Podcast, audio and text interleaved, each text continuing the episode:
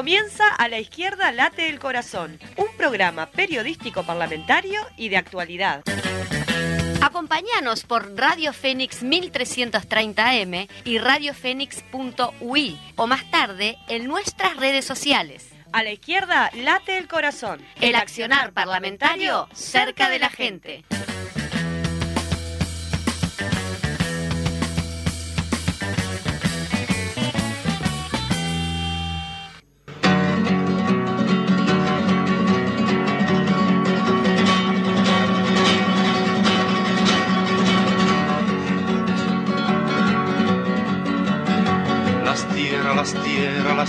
Tierras de España, las grandes, las olas desiertas llanura. Galopa caballo cuadralgo, jinete del pueblo que la tierra es tuya. A galopar, a galopar, hasta enterrarlos en el mar. A galopar,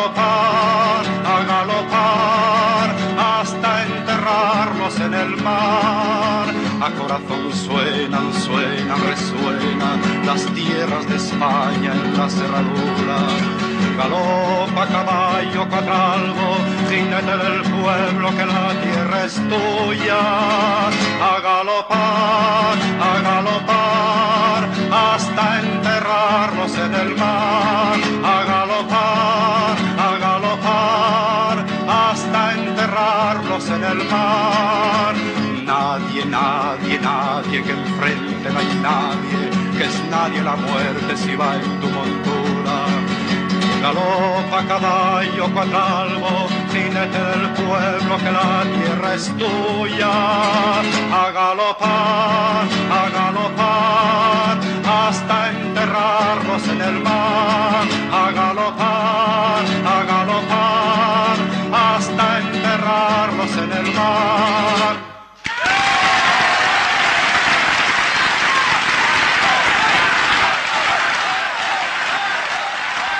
Bueno, muy bien, aquí comenzamos un programa más de A la izquierda late el corazón, un programa parlamentario en el cual usted se va a estar informando de primera mano de todo lo sucedido a nivel este, parlamentario, más allá de que estamos enero, febrero, de todas maneras sigue funcionando lo que es la comisión permanente del Parlamento. Eh, así que bueno, novedades hay, hay muchas noticias, vamos a tener en el día de hoy como invitado central, eh, dicho la, reunión que se mantuvo, mejor dicho, el llamado a la Comisión Permanente del Parlamento. Eh, en a la izquierda late vamos a tener al diputado Agustín Massini, que es diputado por el Frente Amplio, y la temática que vamos a estar desarrollando en el día de hoy es la emergencia agropecuaria ante sequía por cambios climáticos y ante la sobreexplotación de los recursos naturales, como ustedes bien habrán visto, este, las, las secuencias de incendios, la falta de agua. Bueno, todo esto impacta en cuanto a la, naturaleza y vamos a estar desarrollando esa, esa temática con nuestro invitado central del día de hoy, que lo vamos a tener en la segunda media hora. Este, por otro lado, vamos a algunas noticias a nivel parlamentario y también este, del PIT-CNT, porque el PIT-CNT invitó a Lula da Silva a que visite la central sindical en el marco de las reuniones que mantendrá con la calle Pou eh, y el Frente Amplio. Tras la sonada en Brasil, Elvia Pereira señaló que tienen mucha preocupación por el peligro que corren las democracias. El PIT-CNT, entonces, en este sentido, invitó al presidente de Brasil, Luis Ignacio Lula da Silva, a que visite la central sindical el día 25 de enero, día en que se mantendrá una reunión con el mandatario Luis Lacalle Pou y otra, de manera informal, cabe destacar, con dirigentes del Frente Amplio. Lula, que fue un activo de militante sindical del sector metalúrgico, por allí va a estar visitando la central, la única central obrera de nuestro país. Así que bueno, nada, noticias por acá. Es la primera visita que estaría haciendo luego, posterior a su asunción y allí estaríamos. Ahora estamos, estamos eh, comenzando el programa, no les dije, pero estoy esperando a, la compañera Paola, este, está un poquito atrasada, pero bueno, eh, la, seguiremos eh, aquí en, en, los estudios esperando. Javier también me mira como diciendo, ¿eh? ¿Qué pasó? Buenos días Javier, ¿cómo estás? Gracias por todo, gracias siempre por estar ahí del otro lado. los operadores, tanto este, Javier como, como Federico, que aún sigue de licencia, le mandamos un saludo también desde acá de la radio. Muy bien, este, bueno, como lo comentábamos, yendo a las noticias parlamentarias, el, hubo llamado a sala del ministro de Industria eh, y autoridades de UTE, Antel y ANCAP. Esto es, la comisión permanente el día martes votó afirmativamente la siguiente moción mocionar que se convoque en régimen de comisión general al ministro de Industria, Energía y Minería, acompañado de las autoridades de UTE, Antel y ANCAP, a fin de que brinden información sobre el tema tarifas y sobre las políticas que se están llevando a cabo en esos este, entes del Estado. Así que bueno, por allí estaremos este, informando más, más adelante cuando eso se desarrolle. O por otro lado, este, una noticia linda, ¿no? Para compartir con ustedes, una, noticia desde la perspectiva cultural. Dice por acá, un asteroide llevará el nombre de Alfredo Rosa a partir de este martes. La Unión Astronómica Internacional oficializó el anuncio y el asteroide estará ubicado entre Marte y Júpiter. ¿Qué les parece una noticia? Bastante para Uruguay, ¿no? Y, para la calidad de músico que, que lo fue Citarrosa, si los, si los hubo. Eh, Javier, si te parece, porque bueno, hubo una, una, este, una, actividad muy importante que nosotros no queríamos dejar pasar este, en cuanto a la importancia en todo su sentido, ¿no? Eh, pero bueno, el día, em, eh, déjenme pensar, si fue el lunes, el, martes, eh, Crisol allí estuvo, bueno, anunciando a 50 años de punta de rieles, el penal de las prisiones políticas. Hubo una actividad que se desarrolló justamente ahí en Punta de Rieles y queríamos compartir con ustedes, hubo mucha participación, mucha presencia de organizaciones sociales, de entes políticos, estuvo también para destacar nuestra intendenta este, Carolina Cose, la intendenta de Montevideo, y bueno, hubieron intervenciones muy emotivas, fue un momento de verdad muy, muy, este, muy emotivo, pero en esta oportunidad todas las intervenciones estuvieron este, muy buenas en todo sentido, pero queremos compartir, no queríamos dejar pasar y compartir con ustedes principalmente la intervención de Chela Fontora, que también es integrante de Crisol. ¿Sí te parece, Javier? La dictadura cívico-militar y el terrorismo de Estado ha dejado huellas profundas en nosotras que seguimos y seguiremos arrastrando todas nuestras vidas. Hoy, hace 50 años que trajeron por primera vez a las compañeras a la cárcel de Punta de Rieles, la que fue una de las cárceles oficiales que existió en este país. Nunca hay que olvidarse que las primeras cárceles que sufrimos, las torturas, las violaciones, fueron los cuarteles y los centros clandestinos que hasta el día de hoy nos seguimos sorprendiendo. También no debemos olvidarnos del destierro de compañeras que con dolor, con amor, tuvieron que dejar sus seres queridos y su paisito para esta cárcel no solamente vinieron las compañeras de Cabildo, de Jefatura, de Carlos Neri, las compañeras que tuvieron sus hijos en cautiverio, las que perdimos nuestros hijos en la tortura, aquellas compañeras que las llevaron a parir en la cárcel de Punta Carreta. Y las compañeras que le robaron a sus hijos y le cambiaron la identidad. A no olvidarnos de nuestros niños, de nuestras niñas, de nuestros adolescentes que recorrieron cárceles y sufrieron todo tipo de, abuso y de discriminación y que todavía hasta el día de hoy no han sido reparados, aunque han sido declarados víctimas directas del terrorismo de Estado. La cárcel olvidada a ver, compañeros, ¿cuántos se acuerdan y compañeras de esta cárcel olvidada? que fue la cárcel de Paso de los Toros. 153 compañeras tuvimos ahí. y supieron ocultar a nuestra propia gente y a la parte del pueblo que nos apoyó siempre. Y lo más impresionante, lo más impresionante, compañeras y compañeros, fue lo de cuartel de 33, convertido en cárcel, donde estuvieron nuestras compañeras menores, que su edad iba de 13 a 17 años y fueron torturadas y violadas.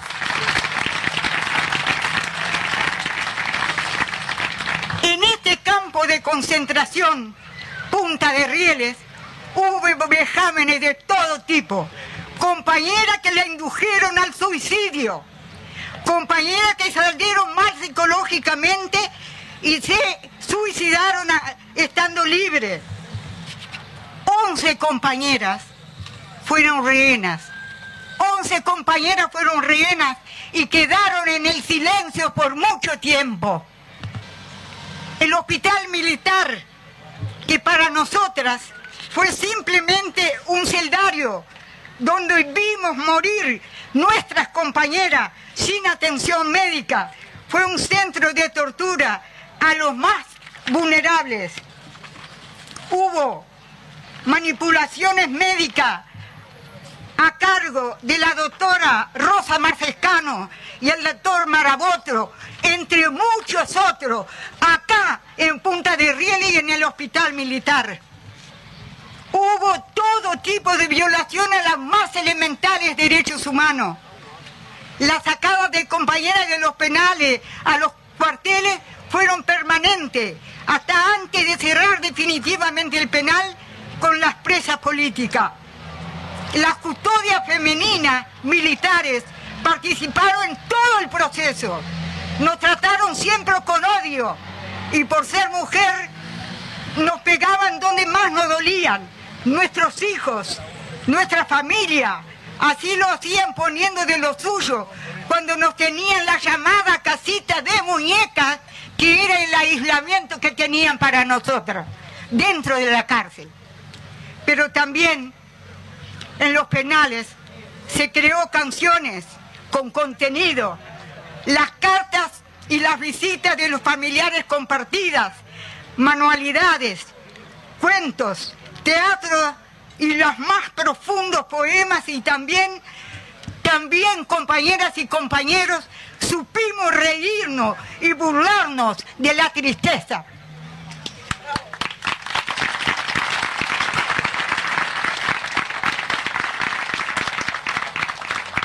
queda claro que hoy, con unas cuantas arrugas, con cansancio de un dolor mitigado y un andar más lento, pero nunca vacilante, los sueños siguen latiendo en nosotras. ¿Por qué? Porque fuimos una generación diferente, con sensibilidades diferentes, con sueños diferentes. Fuimos una generación que sorprendimos. Se esperaban el hombre nuevo y aparecieron estas mujeres nuevas luchando.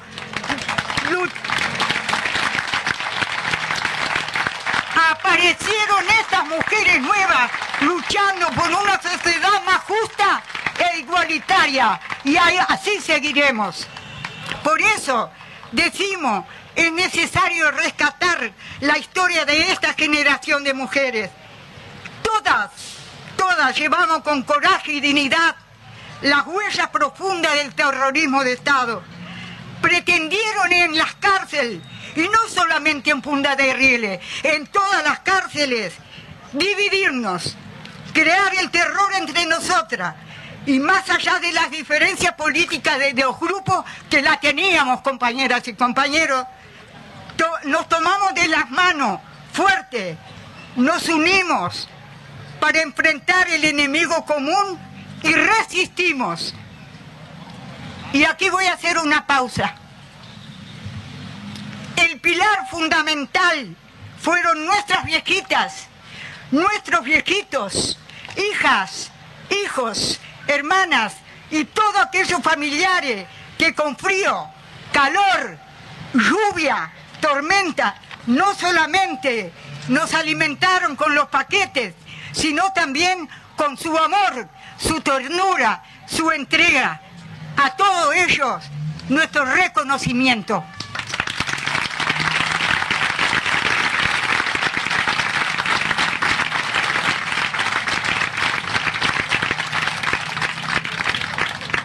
Hoy estamos acá como crisol, como estuvimos para anular la ley de caducidad, por las leyes reparatorias para que la PER y las jubilaciones generadas por nuestro trabajo sean compatibles por ser dos derechos de naturaleza diferente. El artículo 65 de la ley de la reforma jubilatoria que se está discutiendo en diputado quita derecho. Por eso nos pronunciamos en contra. Tuvimos la creación de la Institución Nacional de Derechos Humanos y Defensoría del Pueblo, en la búsqueda de la verdad y la justicia, en la construcción de la memoria colectiva, en el cumplimiento irrestrito de la sentencia de Ana Maidanich y otros, y en el apoyo del accionar de la justicia, reforzando la Fiscalía Especializada de Crímenes de Lesa Humanidad para que los juicios oral y público cuente con una infraestructura necesaria para una participación efectiva de nuestro pueblo, señalando sitios de la memoria con placas memoriales, compartiendo presente y futuro con organizaciones sociales de derechos humanos. Y somos una organización solidaria con quienes necesitan nuestro apoyo. Hace tres años, un grupo de compañeras empezamos a reunirnos en Crisol trabajando por el memorial de las mujeres. Hicimos una entrevista con la presidenta de la Cámara Legislativa de ese momento, compañera Lucía Topolansky, quien en corto tiempo resuelve darnos el número del padrón, donde hoy está ubicada la piedra fundamental, junto al espacio de Julia Arevalo, otra luchadora.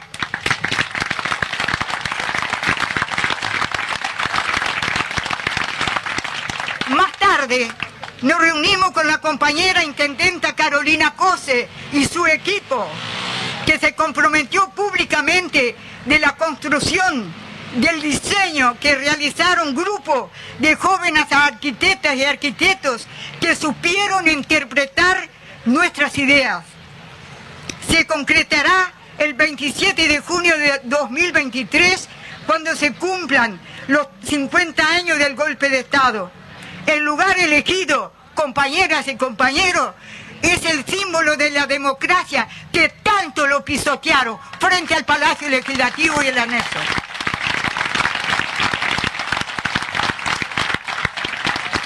Esto, esto ha demostrado hemos sido rezagadas, pero nunca olvidadas. Tendremos memorial.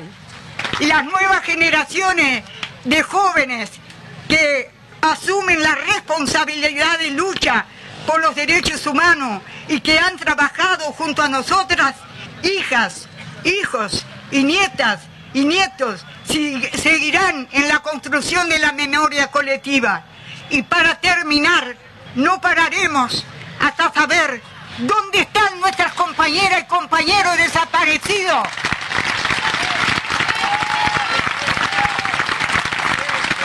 Faltan 197 compañeras y compañeros desaparecidos.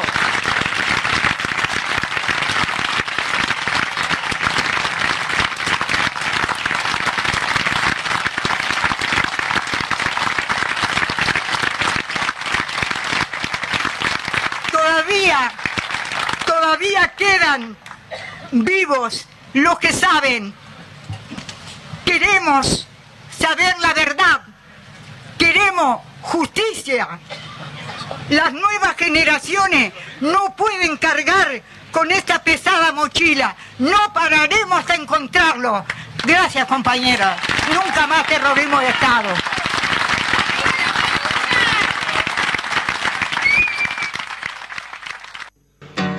Allí teníamos la intervención de, Chela, Chela Fontora, en este, el 16 de enero, cabe destacar, a 50 años del penal de Punta de Rieles. Eso se realizó en el día de ayer a las 19 horas y, bueno, ahí era una de las intervenciones.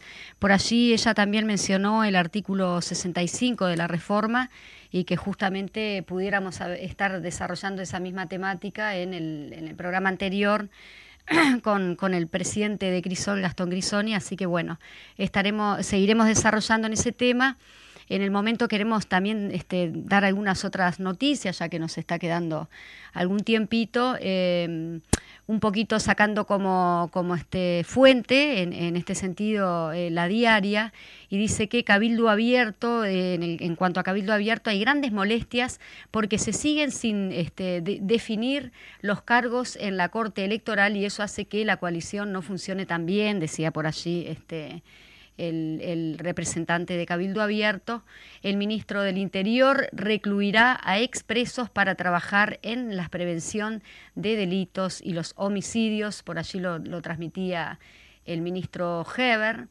Luego también eh, va a haber una atención este, específica ¿no? sobre todos los accidentes que se han venido desarrollando a lo largo, bueno, en lo poco que va del año, como es de público conocimiento, va a haber una atención de accidentes en ruta, ¿no? Emergencia, eh, perdón, este, emergencistas, buscando reflotar justamente un proyecto y unir fuerzas para que la normativa abarque todo el territorio. Por acá lo decía este, en la noticia la diaria.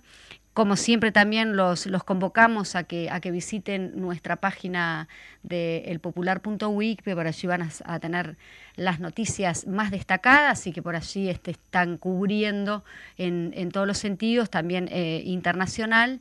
Eh, ajuste de las pasividades, el gobierno prevé descontar el adelanto de 3% otorgado a mitad de 2022 ONAJPU obviamente rechaza esta medida por la pérdida acumulada de poder adquisitivo. El diputado del Partido Independiente, Iván Posada, dijo que la decisión responde, bueno, a que lo que significa en términos de eh, renuncia fiscal.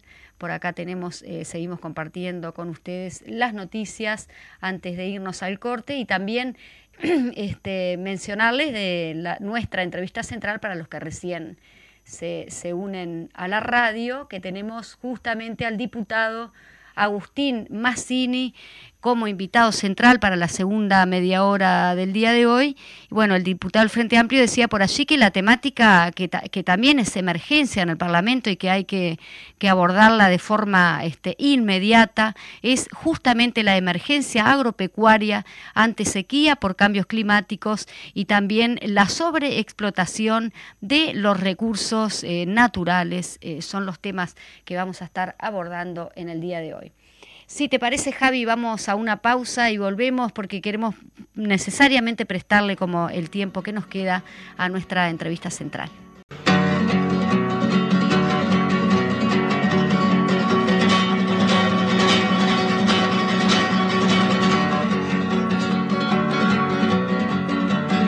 Las tierras, las tierras, las tierras de España, las grandes, la sola desierta llanura Galopa caballo cuadralgo, jinete del pueblo que la tierra es tuya.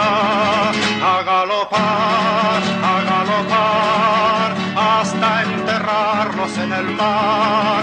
A galopar, a galopar, hasta enterrarlos en el mar. A corazón suenan, suenan, resuenan las tierras de España en la cerradura Galopa caballo cuadralgo, jinete del pueblo que la tierra es tuya. A galopar, a galopar, hasta enterrarlos en el mar. A galopar, a galopar, hasta enterrarlos en el mar. Nadie, nadie, nadie que enfrente no hay nadie, que es nadie la muerte si va en tu montura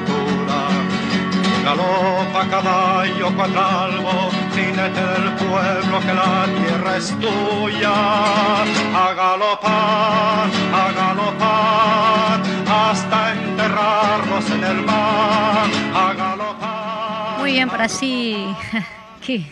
Una canción bastante, bastante simbólica y cómo nos conmueve, nos sigue conmoviendo, ¿no? Para los que vivieron y para los que estamos, este, bueno, eh, justamente apoyando esa causa también de los derechos humanos. Muy bien, ahora sí tenemos en línea a nuestro invitado central del día de hoy. El Parlamento sigue funcionando, así que por allí tenemos eh, la comisión permanente, que es la comisión permanente. Este, vamos a volver a tener las columnas de nuestra diputada Ana Olivera, que siempre nos acerca eh, esa actualidad desde, desde, el Parlamento. Y en este caso, nuestro diputado del día de hoy eh, por el Frente Amplio es Agustín Massini, que justamente están trabajando, como les comenté, el Parlamento eh, de puertas abiertas y en este caso el tema que nos compete es la emergencia agropecuaria eh, por las sequías, bueno, por los cambios climáticos, como ya todos sabemos. Te damos la bienvenida, Agustín Massini, y vamos a estar abordando, bueno, esta temática contigo. Bueno, muchas gracias eh, por invitarnos. Un saludo para ustedes y para toda la audiencia. Es un honor y un privilegio estar en, en el programa hablando de estos temas que, que bueno, que, creo que nos preocupan a todos por, por la situación de emergencia que está viviendo Uruguay y la región, ¿no? bueno, entonces, este, en el Parlamento y en la Comisión Permanente este, se, resolvió en, la bancada del Frente Amplio la, la de bueno empezar a, a, estudiar este tema y, convocar al ministro también para que nos cuente un poco cuáles son las medidas que, que van a ir tomando. Bien, ¿hay algún documento previo del Frente Amplio que el Frente Amplio está estudiando como para este llamado que hubo este, bueno, en el Parlamento y vaya si es necesario, por, toda, por toda la ramificación que se puede eh, visualizar en cuanto a, los cambios climáticos y bueno, entre incendios, falta de agua, eh, ustedes ya están trabajando sobre un documento que han este, estado investigando o bueno, este, el Frente Amplio está abordando?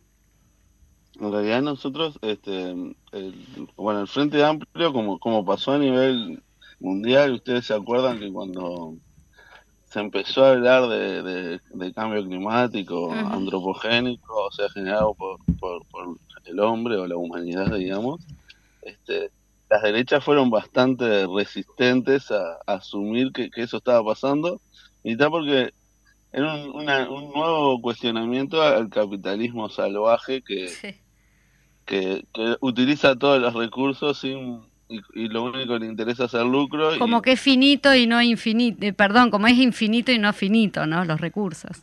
Claro, como si, como si no hubiera, como, como explotaban los, recursos humanos o, a la gente, también se explotaba la naturaleza y la naturaleza estaba empezando a, no bancar más. Entonces, es, esa, ese cuestionamiento que, que surge de, de la comunidad científica este al sistema político en, general y en particular a la, ala más conservadora y, más derecha le costó mucho. El Frente Amplio fue uno de los primeros que, integró en su programa medidas paliativas o, medidas de transformación o, o de adaptación al cambio climático. Nosotros sabemos que también Uruguay es bastante receptor de, consecuencias y si bien tenemos nuestra pequeña cuota de la culpa, también desde, desde, nuestro país es, es poco lo que se puede hacer con, con respecto a la, a, la parte más global, ¿no? este, pero este, en ese marco nosotros entendemos que hoy las consecuencias del, del cambio climático se están empezando a vivir con sequías cada vez más frecuentes, con inundaciones cada vez más frecuentes, con y eso afecta directamente a la producción del país y nosotros vamos a, ir por dos caminos. Primero por el lado del, bueno, cuáles son las medidas paliativas a la situación actual de emergencia este, agropecuaria, pues sabemos, según predicciones de, se puede llegar a perder hasta el 50% de la cosecha, eso es más o menos la predicción, y eso genera que muchos productores familiares vean en riesgo la, continuidad de, su, de su proyecto en el agro. Entonces, y eso también es concentrador y, es un, efecto negativo del cambio climático, y es cuando un productor se funde o, o una familia se va del campo, lo que termina pasando que, que su que su unidad productiva es adquirida generalmente por otro más grande y lo que hace es que cada vez haya menos productores que, y superficies más grandes y eso también afecta a la, a la soberanía alimentaria de nuestro país. O sea, tenemos, y en ese sentido es, es que se necesitan, sí, este, políticas financieras urgentes. Ahora, también queremos empezar a poner sobre la mesa es, bueno, ¿qué vamos a hacer con, en el largo plazo, ¿no? De, de la necesidad de empezar a, a tener algunas políticas públicas que nos permitan estar mejor preparados ante, ante estos fenómenos que como vemos son cada vez más frecuentes, ¿no? Mejor, o sea, mejores semillas, eh, una política de riego que el frente habría, había empezado y este gobierno un poco la truncó, una política de mejor perspectiva y en ese sentido cómo meter ese concepto que, que siempre hablamos del país agrointeligente bueno, cómo meter inteligencia, cómo meter ciencia, cómo meter la academia en, en, este en este proceso, en un momento donde el gobierno ha sido bastante cruel con la cruel con la academia, donde, hizo recortes en la universidad, que es donde ocurre la mayor cantidad de investigación en Uruguay, tanto a nivel de, de ciencia básica como de ciencia aplicada, entonces entendemos que todas esas, esas cosas atentan contra la, la, mejor, estar mejor preparados ante un cambio que, que por desgracia ya se vino, que obviamente el origen es nuestro, pero la responsabilidad mayor está en los países eh, industrializados o del primer mundo, o, o, si, según es los modelos, los que fueron metrópolis de, de un sistema de, desigual del trabajo, pero bueno, en, realidad nos está afectando y, y tampoco podemos seguir especulando. Quién tiene la culpa, sino que nos tenemos que poner a, trabajar en, ese sentido de por lo menos mitigar los cambios. Agustín, diputado Paola Beltrán, le habla, saludo a los oyentes acá llegando en una especie de nave espacial, porque no estuve en el primer bloque, pero para, ahondar un poquito más en esto que, que usted estaba comentando, que vos estabas comentando, eh, del cambio climático y demás, y, de cómo también nuestros, nuestros modos de producción... Eh, eh, no ayudan, ¿no? Eh, no sé si capaz que podés explicar un poquito, eh, porque hemos escuchado noticias, por ejemplo, de cómo se, se pretende plantar o intervenir cerca de los montes naturales, ¿no? De, autóctonos que tenemos, que eso afecta la biodiversidad, que afecta también el tipo de producción que tenemos, por ejemplo, el tema de la soja, el tipo de fertilizante que se utiliza, también no ayuda a que la tierra esté en las mejores condiciones el tema de la permeabilidad de la, de, la tierra, de la absorción de, la humedad real, o sea, todos, todos esos elementos eh, mm, se ven en nuestro país e impacta la forma en que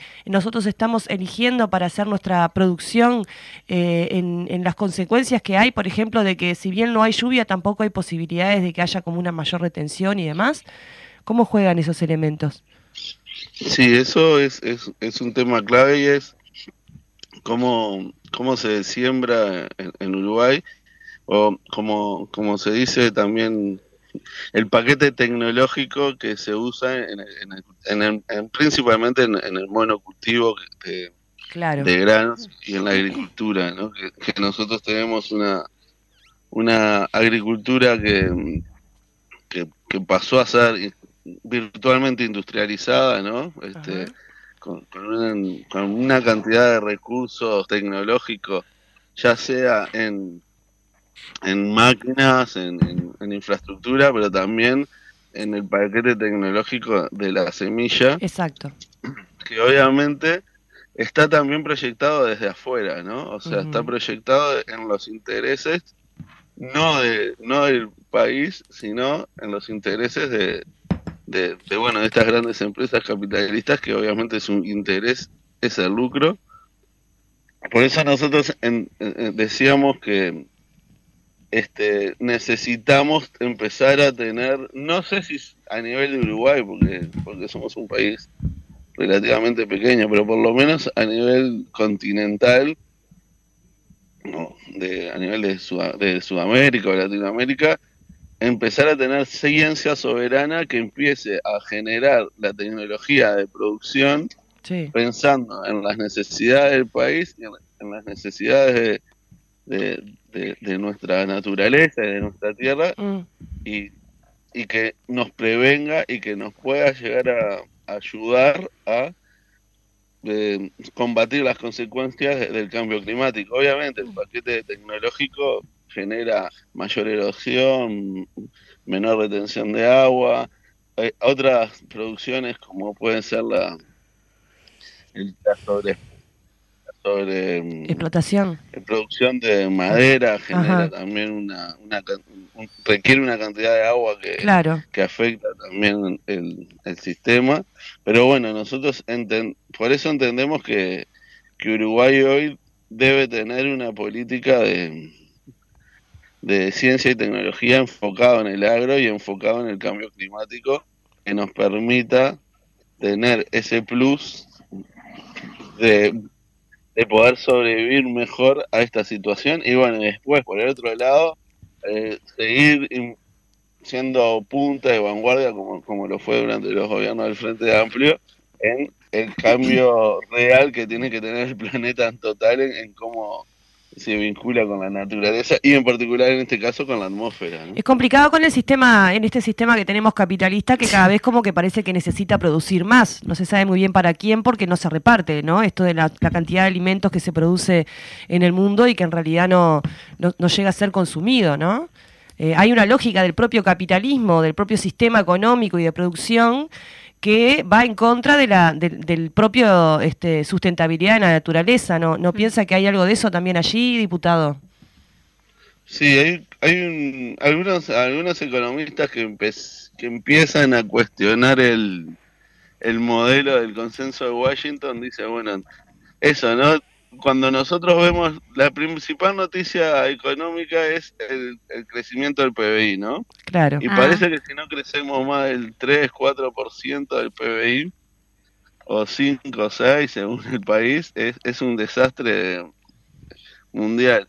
A ver, yo entiendo que hay algunos países que, que, necesitan crecer su economía porque la verdad son economías muy, muy débiles o, o muy pobres. Ahora, hay países que ¿para qué necesitan crecer en economía? Un país como Estados Unidos que consume el 25% de, de la energía del mundo.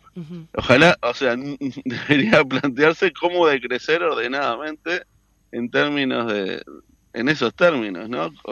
O, crecer en, otra dimensión que no es solamente producir más, gastar más energía, tener eh, más recursos materiales, sino empezar a crecer por otros lados que nos permitan este, ser un poco más eh, eh, amigables con el medio ambiente y también más eficientes en, cuáles son las cosas que hacemos según las necesidades reales que, tiene la gente. Porque yo no creo que ningún país necesite gastar la cantidad de... Primero que no se podría, ¿no? Si todos los países sí, la, la energía y los recursos materiales que desapareceríamos el Estados Unidos. Sí, sí. No, pero no, no hay, no, no, no, es que no se sería malo, no, no, no podría pasar. Entonces ahí hay, hay, hay una, hay una cosa que, que hay que, que hay que pensarla. Todos los habitantes de la Tierra necesitamos tener un cierto nivel de confort material y eso creo que es legítimo. Ahora hay, hay niveles de confort que ni siquiera son niveles de confort, porque esa es la otra, ¿no? Yo no sé si, si es más o menos. No, no sé porque nunca viví, pero esas casas que tienen, no sé, 10 millones de cuartos, que gastan 3 millones de kilowatts, si eso es más confortable que, un hogar familiar promedio, ¿no? Entonces, me, parece que... No es el caso de los tres que estamos hablando justamente en este momento acá. Eh, yo le quería hacer una pregunta, diputado, porque justamente tenemos el proyecto Neptuno y en esto de extraer justamente los bienes naturales, ¿cómo, cómo justamente impacta eh, este tema que estamos tratando, que creo que va directamente de la mano con este proyecto que sabemos que es negativo? Bien, ahí hay, un, un tema que obviamente esto es claro, ¿no? Este, nosotros entendemos, obviamente Uruguay es verdad que tiene un, problema de, con el agua potable o, agua de consumo humano y que necesitamos tener una nueva fuente de, extracción de agua. Y en el, tal caso el Frente Amplio tenía preparado un proyecto que solo faltaba empezar a hacerlo y finalizar, de extracción de agua en, en el río Santa Lucía, un poco más arriba sobre el caos. Ahora, este gobierno no entendemos bien con qué justificación técnica empieza a eh, tiene presenta un proyecto de extracción de agua del río de la Plata con sí el, problema es que este año es un año paradigmático y que creo que va a ser este bastante difícil de, para el gobierno seguir sosteniendo este proyecto con los niveles de salinidad que va a tener el río de la Plata durante durante este, durante este periodo. Y además, ¿por qué? Porque el río de la Plata, se, sus aguas vienen del río Paraná, Paraguay y Uruguay. Con la seca que hay en la región, lo que termina pasando es que el agua del, océano entra, avanza sobre el río de la Plata, los que están tienen la suerte de estar veraneando notarán que el agua está particularmente salada hasta bastante en, toda la costa canaria, pero también en, casi todos lados. Eso es porque el océano entra sobre el, río de la Plata. Cuando nosotros eh, cuestionábamos a, a, la, a la SATI era por eso, porque entendemos que no es un proyecto que garantice agua dulce en el momento que Uruguay más lo precisa, que es en el verano. Ajá.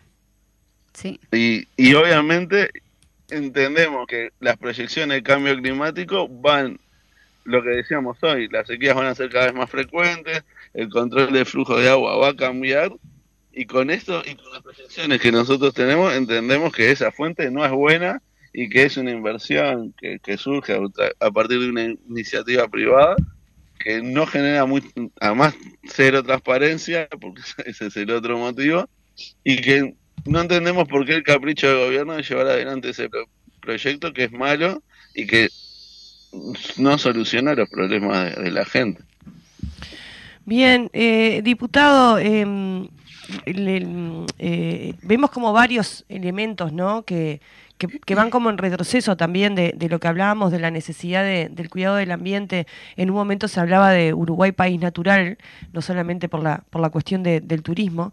Em, vos decías de esto de la tecnología para adelante, de que se tendría que aplicar para evitar las consecuencias que ya estamos sufriendo. Em, también vemos que hay una serie de, de, medidas económicas que toma el gobierno, que también las hemos tomado en, eh, cuando éramos gobierno en el Frente Amplio, pero me da la impresión de que capaz que hay algunas diferencias y capaz que está bueno como comentarlas, porque han habido cuestionamientos, por ejemplo, a la solicitud de, la gente que tiene campo del retraso del pago del BPS con motivo de esto de la, de la sequía. Vemos una constante eh, mención en los medios de comunicación hegemónicos y masivos de la crisis eh, climática que hay en el campo, la crisis de la sequía, cómo va a afectar esto a la producción. Y bueno, y nos preguntamos, o, me pregunto, si em, si, si, es razonable el tipo de subsidio que finalmente le, termina dando el gobierno o le piensa dar el gobierno a estos productores eh, rurales, porque sabemos también que no todos los productores rurales son lo mismo, ¿verdad? No es lo mismo un pequeño reproductor que un productor de soja que exporta millones este, al exterior. Eh, eso, ¿no? Eh, si, si de alguna manera no hay un abuso también por parte de los, de los productores que tienen como bancar, ¿no? decíamos, por ejemplo, que en la pandemia muchos trabajadores y trabajadoras se quedaron sin su fuente de trabajo y algunos están comiendo en populares porque no hubo básicamente ningún tipo de, del subsidio y menos en, los montos y en los millones en que se, les suele dar a los eh, productores agropecuarios, los grandes hablamos, ¿no? ¿Me puede eh, mencionar algo en relación a eso? Sí, como nosotros entendemos que Primero que, que, los subsidios, el primer punto, nosotros creemos que los subsidios sí son necesarios, por, eso que hablamos antes de, aunque al gobierno este le, cuesta bastante usar la palabra subsidio, porque, bueno, por su tradición ultraliberal. Nosotros primero eso que decíamos de, del peligro concentrador que tienen este tipo de concentrador de, riquezas y de tierra que tienen este, este, estos, estos periodos. Y, y además entendemos que los subsidios son insuficientes y además están mal enfocados por un poco de esto que vos decías. Nosotros vemos que estos subsidios no ayudan de verdad al productor familiar o al productor o al pequeño y mediana empresa agropecuaria. Entonces, es un, son subsidios al voleo que no están enfocados y que no tienen políticas de verdad de retención de gente en el agro. ¿Por qué decís que no, por qué dice usted que no ayuda al pequeño y mediano productor los subsidios que da el gobierno? Porque son insuficientes eh, eh, y, además porque no están pensados en ese sentido, o sea, son este para hay productores rurales hoy, por ejemplo, yo, yo soy del departamento de Canelones.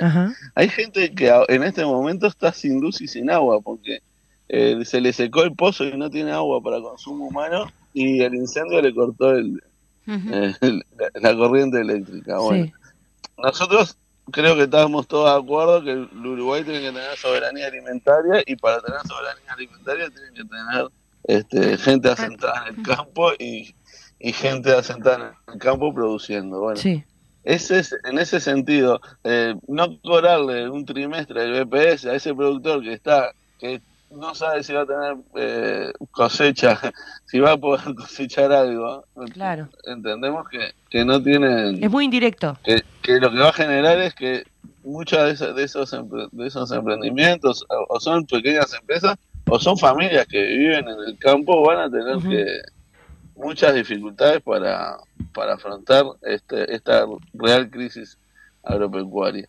Y, y esa es la, la otra parte que, que, que hay que, que hay que discutir. Es verdad que a veces eh, desde la izquierda urbana, que yo soy parte de ella, miramos con cierta desconfianza a la, a la,